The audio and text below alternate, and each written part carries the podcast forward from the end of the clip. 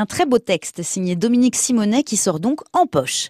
Tout commence en 1967 à Paris et à Lille.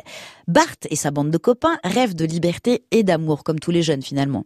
À Londres, on va suivre Patricia qui est à sa place dans la folie des 60s. À San Francisco, c'est Julia qui nous est présentée, une photographe de la nouvelle vague un peu hippie. À Jérusalem, Simon, lui, cherche ses racines. Bref, tous nos héros ont 17 ans et veulent réinventer le monde. On va donc parcourir le monde et les époques avec les héros si attachants de Dominique Simonet. On peut dire qu'on va assister aussi à l'émergence de courants de pensée. On assiste au début du féminisme, mais également de l'écologie, à l'utopie de la gauche et puis à la révolte de mai 68. On va parler de la guerre et tiens, d'un mystérieux virus qui menace. On va côtoyer des politiques, des intellectuels, des artistes, de réels personnages qui côtoient ceux de notre récit. Et puis on va redécouvrir une époque où l'on était totalement libre d'aimer. C'est le roman d'une génération qui pensait que tout était possible.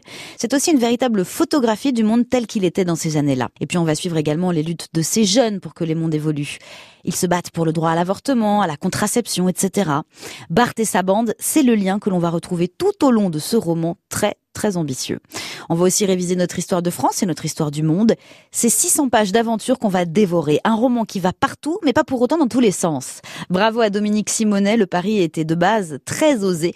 Et on plonge à fond dans cette fresque sans reprendre notre souffle. Incontestablement un roman qui nous rendra nous aussi nostalgiques. À emmener en vacances en format pocket. Le monde en général et nous en particulier, c'est signé Dominique Simonet.